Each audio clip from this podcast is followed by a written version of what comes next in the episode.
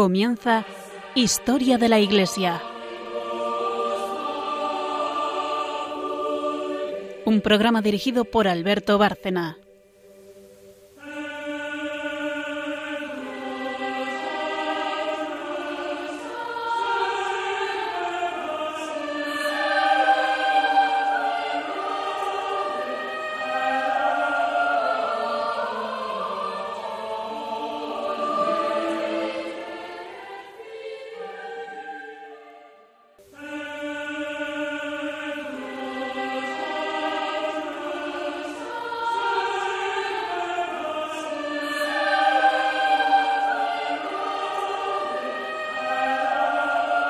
Buenas noches oyentes de Radio María y de Historia de la Iglesia. Buenas noches María Ornedo. Buenas noches. Buenas noches Carmen Toro de Montis. Buenas noches a todos. Y, y volvemos a seguir siempre en nuestro, nuestro guion particular, ¿no? Primeramente como Historia de la Iglesia, que es el programa, pues haremos una introducción histórica. Pero como suelo hacer, a veces lo olvido, pero hay que hacerlo, para quien no ha seguido el programa o lo ha seguido menos, pues eh, recordarles que estamos haciendo desde hace ya meses, un, bueno, meses, un año, llevamos con los padres de la Iglesia, porque eh, no podemos prescindir de esa tradición, de esa enseñanza que contiene toda la patrística, la obra en su conjunto, como destacó muy claramente San Juan Pablo II, por ejemplo, ¿no? y el Concilio de Trento lo dijo, a nadie le es lícito ir contra la opinión de los padres. Tenemos ahí un referente que por supuesto en cualquier documento pontificio aparece con enorme frecuencia una cita de ellos. Así que por eso estamos con los padres desde hace un año, hemos venido viendo las distintas etapas. Hemos terminado en el programa último, si no recuerdo mal, la Edad de Oro, con personajes destacadísimos de la patrística. Y vamos a empezar hoy, precisamente hoy ya, viendo los últimos padres de la Iglesia. Hemos abarcado muchísimo tiempo, son siglos, porque en realidad hasta el sexto tenemos padres de la Iglesia y ya podríamos decir que la labor de la patrística o la obra de la patrística termina, entramos en otro periodo histórico, pero ya está fijado lo esencial de la fe. Y también rendirles este tributo que merecen de que no solamente nos han ido aclarando eh, y, explicando eh, el mensaje de Cristo, sino que además son los grandes enemigos de la herejía, porque cuántos de ellos hemos visto en los concilios que iban fijando la doctrina combatir concretamente diferentes corrientes heréticas. Eh, eso en la primera parte hoy, Carmen va a empezar con los últimos, nos va a hacer una introducción de los últimos padres y nos dará tiempo también de hablar, nos va a introducir ella en San Vicente de Lerins, un padre de origen galo, pero que tiene también una enorme importancia por muchas, muchos aspectos que iremos viendo. Luego, como siempre, pues el, el santo del, del, día, que hoy va a ser un santo monje que ya ha venido a este programa en tantos años como llevamos más de una vez, con su regla eh, monástica y con todo el enorme legado de la orden benedictina, me refiero a San Berito, al que también le corresponde, por cierto, como a los padres que ya veíamos el otro día, conocer ese desplome del imperio, lo que viene tras la caída del imperio romano, y no se desanima. El otro día hablábamos, acabando el programa, de las eh, dificultades y pruebas que los cristianos hemos visto a lo largo de siglos y, cómo tenemos que de eso sacar precisamente fortaleza, porque no se desanimaron estos santos. San Benito podía haber caído en un pesimismo terrible ante todo lo que vio y, sin embargo, pues ha dejado esa obra que perdura todavía admirable de la orden benedictina que él fundó. Y por último, pues nos iremos a Magisterio. Eh, aparte de, del propio de San Vicente de Lerins, también se nos quedó el otro día en el tintero, como María me hacía ver, eh, un texto de San León Magno, que es el santo que tratamos en el programa anterior.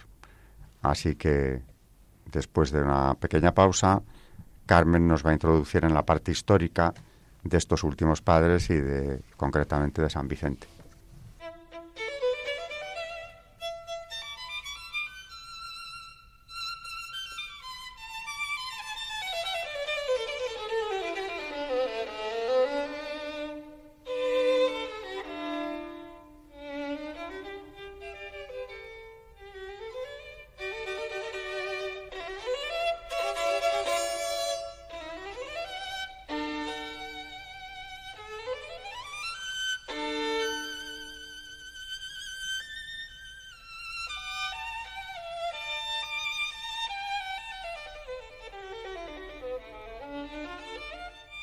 Están escuchando en Radio María Historia de la Iglesia, dirigido por Alberto Bárcena.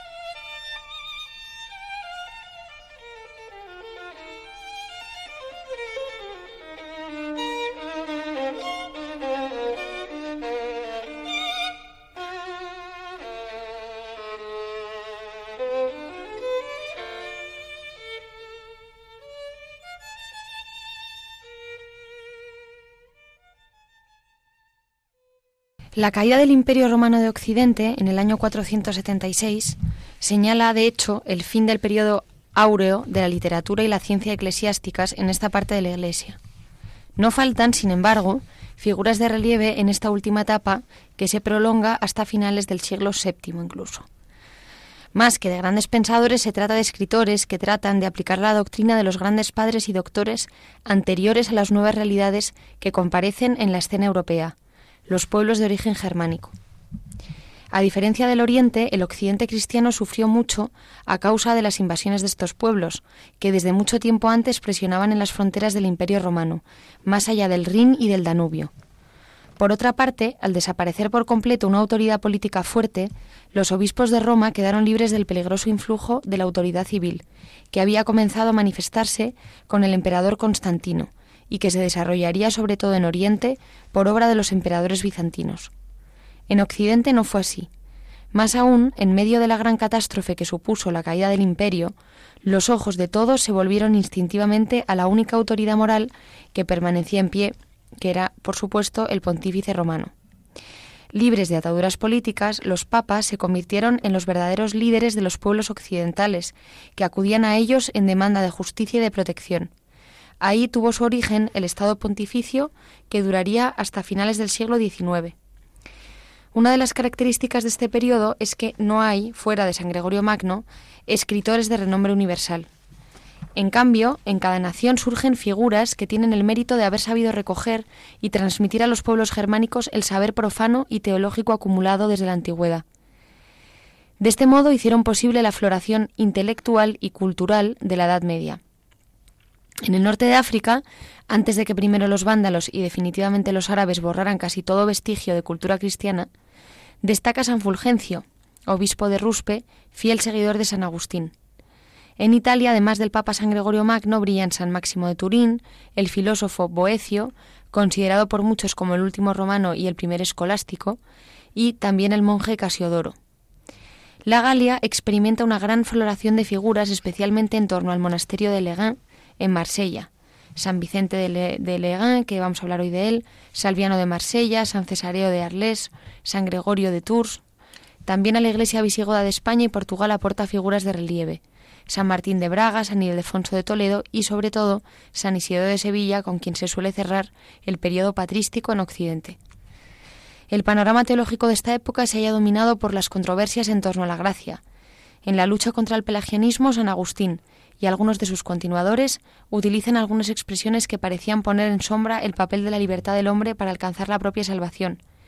Con este motivo se desarrolla una polémica en torno a lo que se ha llamado impropiamente semipelagianismo, que tuvo como protagonistas de una parte a los seguidores de San Agustín y de otra a un grupo de padres y escritores reunidos alrededor del monasterio de Legán en Francia, los llamados marselleses que defendían las prerrogativas de la libertad, hasta el punto de afirmar erróneamente que el primer deseo de salvación y la perseverancia final pueden provenir del hombre, sin la ayuda de la gracia. La polémica, comenzada ya en los últimos años de la vida de San Agustín, continuó durante los siglos V y VI y se resolvió definitivamente en el Concilio II de Orange en el año 529, gracias a San Cesareo de Arles, que apoyado en algunos documentos de los pontífices romanos condenó el semipelagianismo y promovió una, interpretación mitigada de la doctrina de San Agustín. A lo largo de este periodo reciben su configuración los diversos ritos litúrgicos occidentales, aparte del rito romano, que se pueden considerar definitivamente conformado bajo el pontificado de San Gregorio Magno, hay que recordar el rito ambrosiano de Milán, llamado así por considerar que San Ambrosio fue su principal inspirador, el rito visigodo, más tarde llamado mozárabe en España y Portugal, el rito galicano en Francia, el rito celta en Irlanda e Inglaterra. Y continuamos, eh, como ya hemos introducido un poco eh, la parte histórica de estos últimos padres. Eh, hoy vamos a hablar de San Vicente de Leguin, que se sabe que era un gran conocedor de la Sagrada Escritura y que murió hacia el año 450 en este monasterio. La única obra suya que conocemos es el Comonitorio, escrito hacia el año 434, en donde enuncia las principales reglas para discernir la tradición católica de los engaños de los herejes. La palabra comonitorio, bastante frecuente como título de obras en aquella época, significa notas o apuntes puestos por escrito para ayudar a la memoria, sin pretensiones de componer un tratado exhaustivo. En esta obra, San Vicente se propuso facilitar con ejemplos de la tradición y de la historia de la Iglesia los criterios para conservar intacta la verdad católica.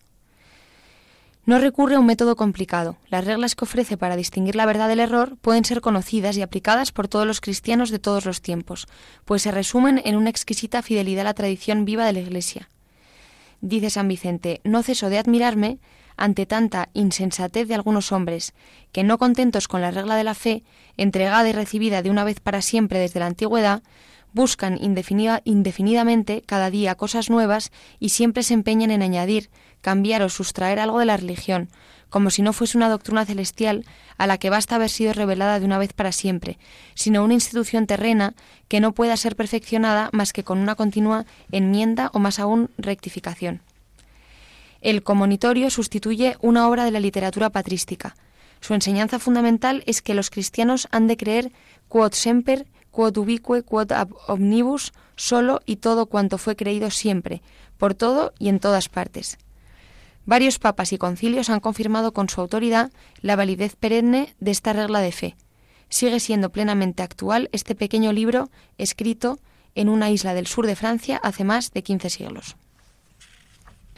Continuando un poco eh, y profundizando más en, la vida de San Vicente, em, que como ya habíamos dicho, que fue un padre de la Iglesia del siglo V, y no se poseen muchos datos sobre su vida, solo una breve noticia que le dedica el marsellés Genadio y los que se desprenden de su obra más importante, de la que hemos estado ahora hablando, el Comonitorio.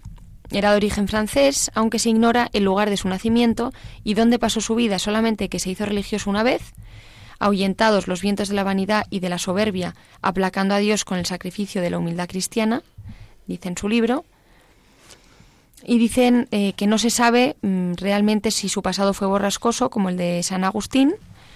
No es seguro, posiblemente, el énfasis que pone en sus palabras hay que cargarlo a cuenta de la severidad con que los santos acostumbraban a juzgarse a sí mismos.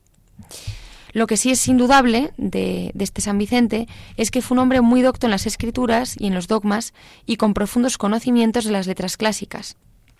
con el seudónimo de Peregrino compuso un tratado contra los herejes y Genadio, eh, que es nuestra fuente, narra también que es autor de otra obra de temanólogo cuyo manuscrito fue robado, por lo que elaboró un breve resumen que sí se conserva. Muere en el reinado de Teodosio y Valentiniano poco antes del 450. El comonitorio está escrito tres años después del concilio de Éfeso, es decir, en el año 434. Este pequeño libro, eh, del que ya hemos estado hablando anteriormente, y sus afirmaciones han sido muy tenidas en cuenta en momentos de confusión doctrinal, desde las polémicas entre protestantes y católicas del XVII hasta la crisis modernista, porque en él se encuentra un excelente testimonio cristiano y respuesta ante los riesgos de escepticismo y de relativismo teológico. En efecto, los temas claves del tratado, mm, repasamos, son fidelidad a la tradición y progreso dogmático. El comunitorio es uno de los libros que más historia ha dejado en pos de sí y hoy pasan de 150 entre ediciones y traducciones a diversas lenguas. Esta palabra, comunitorio bastante frecuente como título de obras en aquella época, significa notas, como ya dijimos antes, o apuntes eh, puestos por escrito para ayudar a la memoria. El comunitorio constituye una joya de la literatura patrística y em, y veamos ahora un resumen de las enseñanzas de San Vicente que siguen plenamente actuales. Dice, habiendo interrogado con frecuencia y con el mayor cuidado y atención a numerosísimas personas sobresalientes en santidad y en doctrina, sobre cómo poder distinguir por medio de una regla segura, general y normativa, la verdad de la fe eh, católica de la falsedad perversa de la herejía, casi todas me han dado la misma respuesta. Todo cristiano que quiera desenmascarar las intrigas de los herejes que brotan a nuestro alrededor, evitar sus trampas y mantenerse íntegro e incólume en esa fe incontaminada, debe, con la ayuda de Dios, pertrechar su fe de dos maneras, con la autoridad de la ley divina, ante todo, y con la tradición de la Iglesia católica. Es pues sumamente necesario, ante las múltiples y enrevesadas tortuosidades del error, que la interpretación de los profetas y de los apóstoles se haga siguiendo la pauta del sentir católico. En la Iglesia católica hay que poner el mayor cuidado para mantener lo que ha sido creído en todas partes, siempre y por todos. Esto es lo verdadera y propiamente católico según la idea de universalidad que se encierra en la misma etimología de la palabra. Pero esto se conseguirá si nosotros seguimos la universalidad, la antigüedad, el consenso general. Conseguiremos la universalidad si confesamos como verdadera y única fe la que la Iglesia entera profesa en todo el mundo. La antigüedad si no nos separamos de ninguna forma de los sentimientos que notoriamente proclamaron nuestros santos predecesores y padres, y el consenso general, por último, si en esta misma antigüedad abrazamos las definiciones y las doctrinas de todos o de casi todos los obispos y maestros. Eh, da un ejemplo de cómo aplicar eh, esta regla. Dice, ¿cuál debería ser la conducta de un cristiano católico si en alguna pequeña parte de la Iglesia se separa de la comunión, si alguna pequeña parte de la Iglesia se separa de la comunión en la fe universal? Y dice San Vicente, no cabe duda de que deberán anteponer la salud del cuerpo entero a un miembro podrido y contagioso. Pero, ¿y si se trata de una novedad herética que no está limitada a un pequeño grupo, sino que amenaza con contagiar a la Iglesia entera? Y contesta San Vicente. Dice, en tal caso, el cristiano deberá hacer todo lo posible para adherirse a la antigüedad, la cual no puede evidentemente ser alterada por ninguna nueva mentira. Y si en la antigüedad se descubre, se le pregunta San Vicente, que un error ha sido compartido por muchas personas o incluso por toda una ciudad o por una región entera? Y dice él, en este caso pondrá el máximo cuidado en preferir los decretos, si los hay, de un antiguo concilio universal, a la temeridad y a la ignorancia de todos aquellos. Y por último dicen, ¿y si surge una nueva opinión acerca de la cual nada haya sido todavía definido? Entonces indagará y confrontará las opiniones de nuestros mayores, pero solamente de aquellos que siempre permanecieron en la comunión y en la fe de la única Iglesia católica y vinieron a ser maestros probados de la misma. Todo lo que halle, que no por uno o dos solamente, sino por todos juntos de pleno acuerdo, haya sido mantenido, escrito y enseñado abiertamente, frecuente y constantemente, sepa que él también lo puede creer sin vacilación alguna. Interesantísimo esto como para empezar a volver a leerlo otra vez, porque todo lo que se insista eh, en este consejo que nos da San Vicente de Lerins es poco, porque al fin y al cabo lo que está diciendo es que cuidado con la herejía, parcial o más o menos extendida, eh, cuidado por supuesto con los errores, tenemos referentes ya de siglos mm, y hay un consenso en los padres de la Iglesia, porque eso también hay que insistir, lo que dice la patrística no es que uno opine una cosa, el otro otra y sacamos conclusiones. No, es que están de acuerdo en lo, en lo importante siempre. O sea, no hay contradicción entre los padres. Eso ya de por sí indica algo. Desde luego que ha habido una intervención muy clara del Espíritu Santo para que a lo largo de 500 años todos estos autores que estamos viendo coincidan, aunque cada uno, como pasa en los Evangelios, complemente eh, la doctrina o nos dé más detalles de algo o eh, profundice en ciertos temas, pero hay una unanimidad en los padres de la Iglesia. Por tanto, no tenemos que descubrir nosotros ahora el Mediterráneo. Mm, sabemos muy bien cuáles son las fuentes de la tradición. Esto es lo que Lutero negaba. O sea que el daño viene muy de atrás, porque al negar la tradición, naturalmente, entre otras cosas, despreciaba la patrística. No necesitábamos la patrística porque cada uno que interprete las escrituras como le parezca. Muy bien, pues eh, sobre esta obra importantísima de San Vicente, que además no es muy larga, y deberíamos tenerla a mano. Aparte de que ahora con Internet es facilísimo, mm. con monitoring de San Vicente de Lerins se, se encuentra en el acto. Y además, mm, para mm, ponernos en la actualidad, a la pregunta de, mucha gente de por qué la Iglesia eh, ¿no? Muchas veces que te preguntan por qué no se renuevan estas cosas, claro, ahí pues hace referencia a lo que dice San Vicente, que es una verdad revelada y que esto, mm, claro, es que eh, no es algo que se pueda cambiar, es algo que se ha revelado y que tiene que, que, mostrarse tal y cual es, no, no, no se puede eh, ir haciendo cambios ni nada, puesto que es una doctrina y es, y es algo que es revelado por Dios, o sea, no podemos, o sea, que hay que utilizarle también a él para contestar cuando cuando te preguntan, porque esa pregunta es verdad que, que, se hace muchas veces, ¿no? A mí me la han hecho muchas veces. Claro, y además, ¿qué es eso de la renovación? Mm. Si el hombre es eterno en su naturaleza, eh, muchas veces lo que sí está muy trabajado por el error del mundo en el que ha vivido y por las corrientes de pensamiento que han sido destructivas muchas veces. Pero mm, el hombre es el mismo. Por eso la palabra de Dios sigue siendo eficaz. Y como dice María, habla al corazón del hombre siempre. Hoy mismo sigue hablando al corazón del hombre. Cristo fundó una iglesia, una iglesia, una, no 41. Y además, eh, por otro lado, ¿qué tenemos en común? Desde luego, la doctrina que nos dejó, claramente, la unidad que quiere que se conserve y el que nos ha dejado su cuerpo místico para ayudarnos en la salvación, hacer el camino de la salvación no fundó un club de debate en el que puede llegar cualquiera con una opinión nueva, por original que pueda parecer y brillante, y cambiar lo que estaba establecido durante siglos, que como vemos no fue obra de dos o tres personajes que escribieron allá por los siglos tal. Es que me ha encantado la frase que, que es que me parece una contestación buenísima y además mm, perfectamente vamos, cuando dice, cuando, cuando estábamos hablando al principio, ¿no? De, de su vida y cuando le, le dicen eh, las reglas que ofrece para distinguir la verdad del error, ¿no? Eh, y él dice, dice, no ceso de admirarme ante tanta insensatez de algunos hombres que no contentos con la regla de la fe, entregada y recibida de una vez para siempre desde la antigüedad, buscan indefinidamente cada día cosas nuevas y siempre se empeñan en añadir, cambiar o sustraer algo a la religión como si no fuese una doctrina celestial a la que basta haber sido revelada de una vez para siempre, sino una institución terrena que no pueda ser perfeccionada más que con una continua enmienda o más aún rectificación. Claro, es que es lo que dice él es que es una doctrina celestial que ha sido revelada. No es, una, no es una cosa terrena que podamos estar cambiando a nuestro gusto. Claro, no tenemos ninguna autoridad, ninguna, para hacer eso.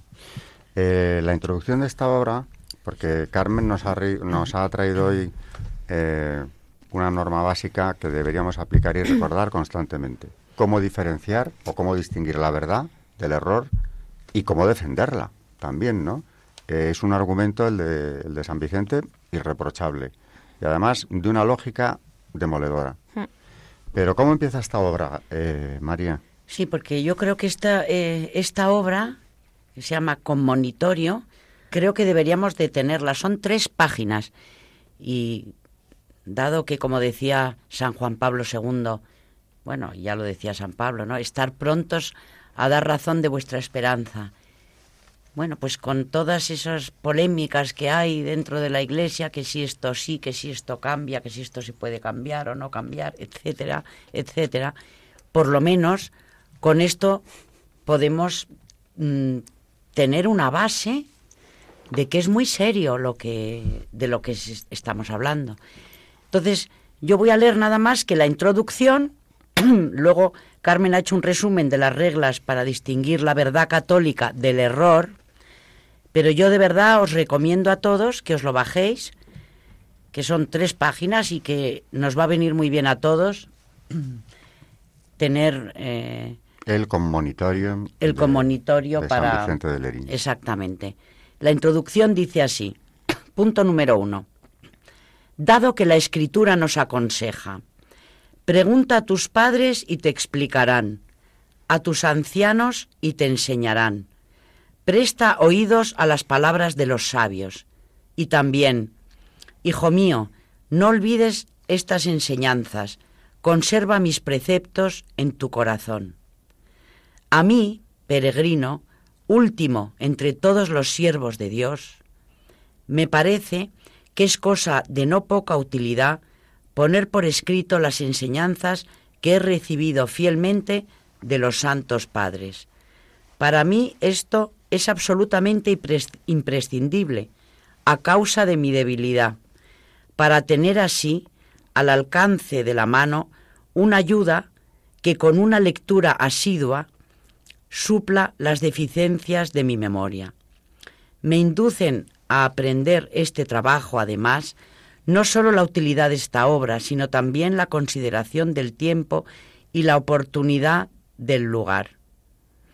En cuanto al tiempo, ya que Él nos arrebata todo lo que hay de humano, también nosotros debemos, en compensación, robarle algo que nos sea gozoso para la vida eterna, tanto más cuanto que ver acercarse el terrible juicio divino nos invita a poner mayor empeño en el estudio de nuestra fe.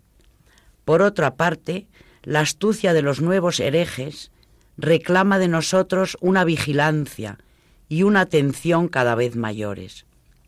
En cuanto al lugar, porque alejados de la muchedumbre y del tráfago de la ciudad, habitamos un lugar muy apartado, en el que, en la celda tranquila de un monasterio, se puede poner en práctica, sin temor a ser distraídos, lo que canta el salmista, descansad y ved que soy el Señor. Aquí todo se armoniza para alcanzar mis aspiraciones. Durante mucho tiempo he sido perturbado por las diferentes y tristes peripecias de la vida secular. Gracias a la inspiración de Jesucristo, conseguí por fin refugiarme en el puerto de la religión, siempre segurísimo para todos. Dejados atrás los vientos de la vanidad y del orgullo, ahora me esfuerzo en aplacar a Dios mediante el sacrificio de la humildad cristiana, para poder así evitar no sólo los naufragios de la vida presente, sino también las llamas de la futura. Puesta mi confianza en el Señor, deseo pues dar comienzo a la obra que me apremia, cuya finalidad es poner por escrito todo lo que nos ha sido transmitido por nuestros padres y que hemos recibido en depósito. Mi intento es exponer cada cosa más con la fidelidad de un relator que no con la presunción de querer hacer una obra original. No obstante, me atendré a esta ley al escribir, no decirlo todo, sino resumir lo esencial con estilo fácil y accesible, prescindiendo de la elegancia y del amaneramiento, de manera que la mayor parte de las ideas parezcan más bien enunciadas que explicadas. Que escriban brillantemente y con finura quienes se sientan llevadas a ello por profesión o por confianza en su propio talento.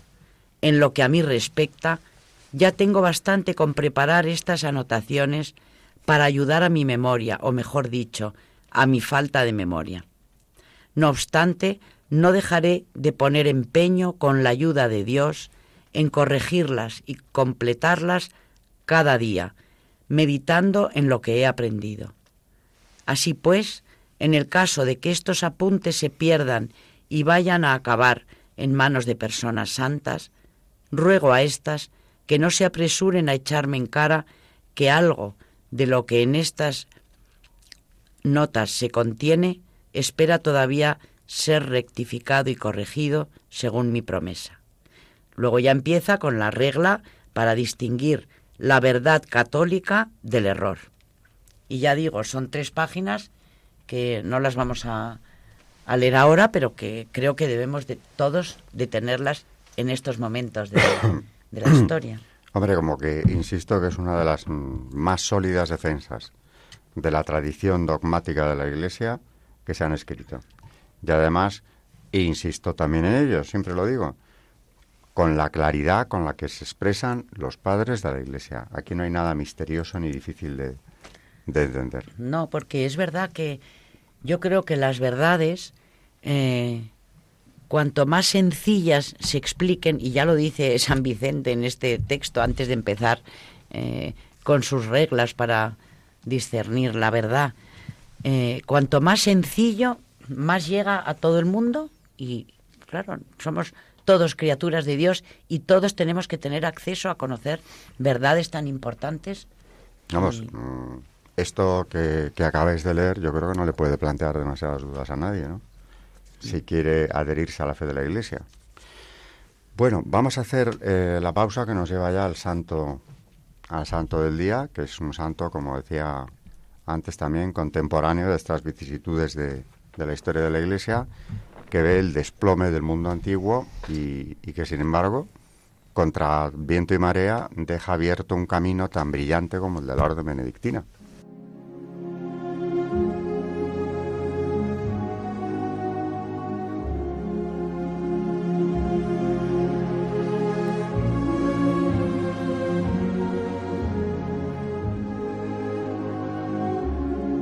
Santos en la historia de la Iglesia. Hoy vamos a hablar de eh, San Benito de Nursia. Benito de Nursia, conocido como San Benito, nació en Nursia, cerca de la ciudad italiana de Spoleto, y fundó la Orden de los Benedictinos, y es considerado patrón de Europa y patriarca del monacato occidental. Benito escribió una regla para sus monjes que fue llamada la Santa Regla y que ha sido inspiración para los reglamentos de muchas otras comunidades religiosas. Su hermana gemela escolástica también alcanzó la santidad. Después de haber recibido en Roma una adecuada formación, estudiando la retórica y la filosofía, se retiró de la ciudad a Enfide, de la actual Afile, para dedicarse al estudio y practicar una vida de rigurosa disciplina estética. No satisfecho de esa relativa soledad, a los 20 años se fue al monte Subiaco bajo la guía de un ermitaño y viviendo en una cueva. Tres años después se fue con los monjes de, de Vicovaro. No duró allí mucho ya que lo eligieron prior, pero después trataron de envenenarlo por la disciplina que les exigía. Con un grupo de jóvenes, entre ellos Plácido y Mauro, fundó su primer monasterio en la montaña de Casino en 529 y escribió la regla cuya difusión le valió el título de patriarca del monacato occidental. Fundó numerosos monasterios, centros de formación y cultura capaces de propagar la fe en tiempos de crisis. Su vida era una vida de oración, disciplina y trabajo. Se levantaba a las dos de la mañana a rezar los salmos. Pasaba horas rezando y meditando. Hacía también horas de trabajo manual imitando a Jesucristo. Veía el trabajo como algo honroso, y su dieta era vegetariana y ayunaba diariamente sin comer nada hasta la tarde. Recibía a muchos para dirección espiritual. Algunas veces acudía a los pueblos con sus monjes a predicar. Era famoso por su trato amable con todos. Su gran amor y su fuerza fueron la Santa Cruz con la que hizo muchos milagros. Fue un poderoso exorcista. Este don para someter a los espíritus malignos lo ejerció utilizando como sacramental la famosa Cruz de San Benito que luego explicaremos eh, sus partes. San Benito predijo el día de su propia muerte que ocurrió el 21 de marzo del, 547, pocos días después de la muerte de su hermana Santa Escolástica. Desde finales del siglo VIII, muchos lugares comenzaron a celebrar su fiesta el 11 de julio. Como decíamos, la medalla de San Benito es un sacramental reconocido por la Iglesia con gran poder exorcista. Como todo sacramental, su poder está no en sí misma, sino en Cristo, quien lo otorga a la Iglesia y por la fervorosa disposición de quien usa la medalla. En la descripción de la medalla, aunque nuestros oyentes eh, no lo vean, se la vamos a describir. Aparece San Benito con la cruz en una mano y el libro de las reglas en la otra mano, con la, con la oración a la hora de nuestra muerte seamos protegidos por su presencia, que es la oración de la buena muerte. En el reverso de muestra la cruz de San Benito con las letras CSPP, Santa Cruz del Padre Benito, CSSML, la Santa Cruz sea mi luz, en el crucero vertical de la cruz, NDSMD y que el dragón no sea mi guía en el crucero occidental. En círculo, comenzando por arriba hacia la derecha, VRS, abajo contigo Satanás, NSMV, para de atraerme con tus mentiras, SMQL, venenosa es tu carnada, y VB, trágatela tú mismo, y Pax, paz. Esa es la, cruz de San Benito. Y luego, pues eh, vamos a rezar la oración ya que hemos hablado hoy de él, para pedir su protección. Santísimo Confesor del Señor, Padre y Jefe de los monjes, intercede por nuestra santidad, por nuestra salud del alma, cuerpo y mente. Destierra de nuestra vida, de nuestra casa, las acechanzas del maligno espíritu. Líbranos de funestas herejías, de malas lenguas y hechicerías. Pídele al Señor que remedie nuestras necesidades espirituales y corporales, y pídele también por, por el progreso de la Santa Iglesia Católica, porque mi alma no muera en pecado mortal, para que así, confiado en tu poderosa intercesión, pueda algún día en el cielo cantar las eternas alabanzas. Amén.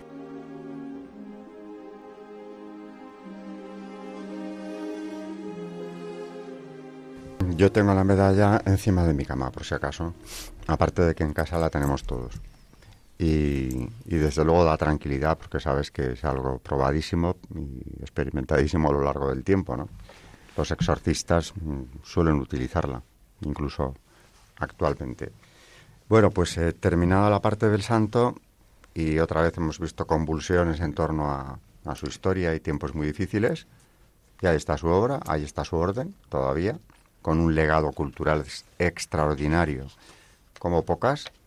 Mm, volvemos con el magisterio y María nos va a traer pues algo que se dejó en el tintero en el último programa de eh, San León.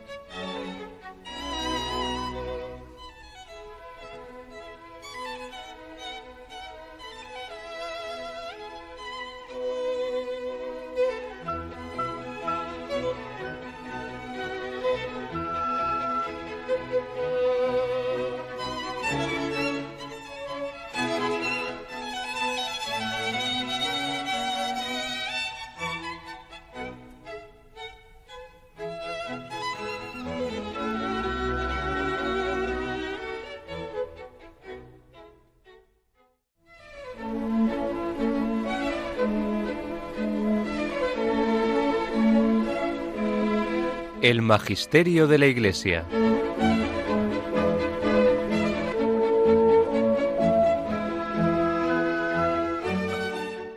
De San León Magno, una humilía que yo creo que merece la pena es la humilía 1 en la Cuaresma 3.6 y se llama Un combate de santidad. Entramos, amadísimos, en la Cuaresma, es decir, en una fidelidad mayor al servicio del Señor viene a ser como si entrásemos en un combate de santidad. Por tanto, preparemos nuestras almas a las embestidas de las tentaciones, sabiendo que cuanto más celosos nos mostremos de nuestra salvación, más violentamente nos atacarán nuestros adversarios. Pero el que habita en medio de nosotros es más fuerte que quien lucha contra nosotros. Nuestra fortaleza viene de Él, en cuyo poder hemos puesto nuestra confianza. El Señor permitió que le visitase el tentador, para que nosotros recibiésemos, además de la fuerza de su socorro, la enseñanza de su ejemplo. Acabáis de oírlo. Venció a su adversario con las palabras de la ley, no con el vigor de su brazo. Sin duda, su humanidad obtuvo más gloria y fue mayor el castigo del adversario al triunfar del enemigo de los hombres como mortal en vez de como Dios. Ha combatido para enseñarnos a pelear en pos de Él. Ha vencido para que nosotros, del mismo modo, seamos también vencedores. Pues no hay, amadísimos, actos de virtud sin la experiencia de las tentaciones, ni fe sin prueba, ni combate sin enemigo, ni victoria sin batalla. La vida transcurre en medio de emboscadas, en medio de sobresaltos. Si no queremos vernos sorprendidos, debemos vigilar. Si pretendemos vencer, hemos de luchar. Por eso dijo Salomón cuando era sabio, Hijo, si entras a servir al Señor, prepara tu alma para la tentación. Lleno de la ciencia de Dios, sabía que no hay fervor sin trabajos y combates, y previendo los peligros, los advierte a fin de que estemos preparados para rechazar los ataques del tentador. Instruidos por la enseñanza divina, amadísimos, entremos en el, en el estadio escuchando lo que el apóstol nos dice sobre esta pelea. No es nuestra lucha contra la sangre y la carne, sino contra los principados, contra las potestades, contra los dominadores de este mundo tenebroso. Efesios 6:12. No nos hagamos ilusiones. Estos enemigos que desean perdernos entienden bien que contra ellos se encamina todo lo que intentamos en favor de nuestra salvación. Por eso, cada vez que deseamos algún bien, provocamos al adversario. Entre ellos y nosotros existe una oposición inveterada, fomentada por el diablo, porque, habiendo sido ellos despojados de los bienes que nos alcanza la gracia de Dios, nuestra justificación les tortura. Cuando nosotros nos levantamos, ellos se hunden. Cuando volvemos a reponer nuestras fuerzas, ellos pierden la suya. Nuestros remedios son sus llagas, pues la curación de nuestras heridas los lastima. Estad pues alerta, dice el apóstol, ceñidos vuestros lomos con la verdad, revestida la coraza de la justicia, y calzados los pies, prontos para anunciar el Evangelio de la paz. Embrazad en todo momento el escudo de la fe, con que podáis hacer inútiles los encendidos dardos del maligno. Tomad el yelmo de la salud y la espada del Espíritu, que es la palabra de Dios. Efesios 6, 14, 17. Mirad, amadísimos, con qué dardos tan poderosos, con qué defensas tan insuperables nos arma este jefe insigne por tantos triunfos, este maestro invencible de la milicia cristiana. Nos ha ceñido con el cinturón de la castidad, ha alcanzado nuestros pies con las sandalias de la paz. En efecto, un soldado que no tenga ceñidos los lomos es pronto derrotado por el instigador de la impureza, y el que carece de calzado es fácilmente mordido por la serpiente. Nos ha dado el escudo de la fe para proteger todo el cuerpo. Ha colocado en nuestra cabeza el casco de la salvación. Ha puesto en nuestras manos la espada, es decir, la palabra de verdad. Así, el héroe de las luchas del espíritu no sólo está resguardado de las heridas, sino que puede dañar también a quien le ataca. Confiando en estas armas, entremos sin pereza y sin temor en la lucha que se nos propone. Y en este estadio en que se combate por el ayuno, no nos contentemos con abstenernos de la comida. De nada sirve que debilite la fuerza del cuerpo si no se alimenta el vigor del alma. Mortifiquemos algo al hombre exterior y restauremos al interior. Privemos a la carne de su alimento corporal y adquiramos fuerzas en el alma con las delicias espirituales.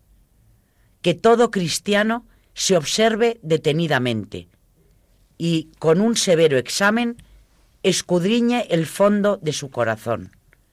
Vea que no haya allí alguna discordia o que se haya instalado alguna concupiscencia. Mediante la castidad, arroje lejos la incontinencia. Mediante la luz de la verdad, disipe las tinieblas de la mentira.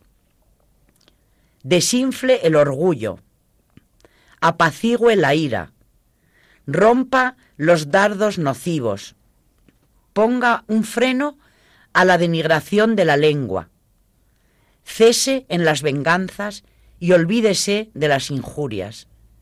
Brevemente, toda planta que no ha plantado mi Padre Celestial será arrancada. Mateo 15:13. Pues cuando las simientes extrañas hayan sido arrancadas del campo de nuestro corazón, entonces serán alimentadas en nosotros las semillas de la virtud. Acordándonos de nuestras debilidades, que nos han hecho caer fácilmente en toda clase de faltas, no descuidemos este remedio primordial y este medio tan eficaz en la curación de nuestras heridas. Perdonemos para que se nos perdone. Concedamos la gracia que nosotros pedimos. No busquemos la venganza, ya que nosotros mismos suplicamos el perdón. No nos hagamos sordos a los gemidos de los pobres. Otorguemos con diligente benignidad la misericordia a los indigentes, para que podamos encontrar también nosotros misericordia en el día del juicio. El que, ayudado por la gracia de Dios, tienda con todo su corazón a esta perfección, cumple fielmente el santo ayuno y, ajeno a la levadura de la antigua malicia, llegará a la bienaventurada Pascua con los ácimos de pureza y sinceridad. Participando de una vida nueva, merecerá gustar la alegría en el, en el misterio de la regeneración humana. Por Cristo nuestro Señor, que con el Padre y el Espíritu Santo vive y reina por los siglos de los siglos. Amén. Realmente nos está describiendo la actitud del cristiano si quiere ser consecuente con su fe y salvarse, que es la del soldado. Porque es que describe precisamente lo que, bueno, empieza por decirnos que es el combate espiritual y que no luchamos contra la carne, sino contra tronos, potestades, en fin, contra los espíritus malignos. Y esa lucha no tiene nada de fácil.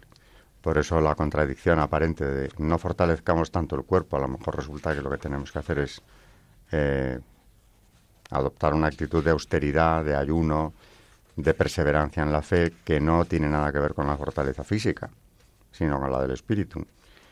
Pero también es bueno que recordemos que el cristiano tiene que andar el camino de la salvación como el verdadero soldado que es, porque tenemos en contra enemigos nada desdeñables, ¿no? tanto de carne y hueso como sobre todo los que no lo son. Así que, desde luego, de cada meditación de los padres de la Iglesia salen verdaderos tesoros de no solo de sabiduría, sino de instrucciones prácticas para llegar al cielo. Sí, sí es verdad que abarcan absolutamente todo. Y además, como siempre decimos, eh, los padres apostólicos, los primeros que vimos, que son los que más cerca han estado de los apóstoles. O sea, es que son unas enseñanzas totalmente frescas, porque, porque están lo más cerca de Jesús que, podemos conocer. Y, y es verdad que además han abarcado una catequesis que, que, lleva toda la vida de un cristiano, todo lo que tenemos que aprender, todo lo que tenemos que rezar y todo lo que tenemos que hacer. Aparte de que, bueno, Dios también nos ha dado una ley. Es decir, que no solamente estamos partiendo de, de lo que los padres de la Iglesia han sabido interpretar, muy acertadamente, desde luego inspirados por el Espíritu Santo, está claro que sí, sino que tenemos una ley, la ley natural, la ley divina, establecida por Él. Es más, como un legislador tenemos el decálogo que cumplir y el decálogo no es ambiguo, es clarísimo. El amarás a Dios sobre todas las cosas. ¿Mm? Ya el prójimo combativismo nos viene a decir Cristo, ahí se resumen eh, toda la ley y los profetas. Y tenemos todo el Evangelio, donde Cristo nos enseña cómo tenemos que obrar prácticamente en cada circunstancia de la vida. Estos padres de la Iglesia, ¿cuál es su enorme mérito? El haber sabido transmitirnos eso en un lenguaje asequible, con muchísimas explicaciones y ejemplos de cómo llevar eso a la práctica. Traernos la palabra de Dios ah, de esta manera, ¿no? Tan, tan impresionante.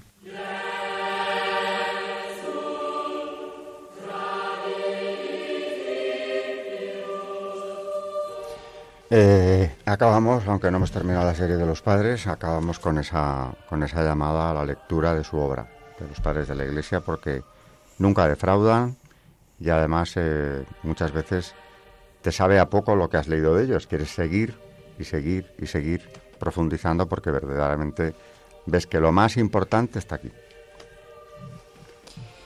Eh, recordar también a nuestros oyentes, ya terminando el programa, que nos encanta recibir sus correos eh, y les recordamos que el, el, correo de nuestro programa es historia de la iglesia arroba eh, por si quieren escribirnos, consultarnos o preguntarnos o, contarnos cualquier cosa, nos, nos encanta y nos hace mucha ilusión. Pues muy buenas noches y muchas gracias, María Ornedo. Gracias a, todos y buenas noches. Eh, muchas gracias también a Carmen Turo de Montis. Gracias y buenas noches a todos. Y gracias a todos nuestros oyentes. Hasta el próximo programa, que todavía nos quedan unos cuantos padres de la Iglesia. Aquí en Radio María, en Historia de la Iglesia.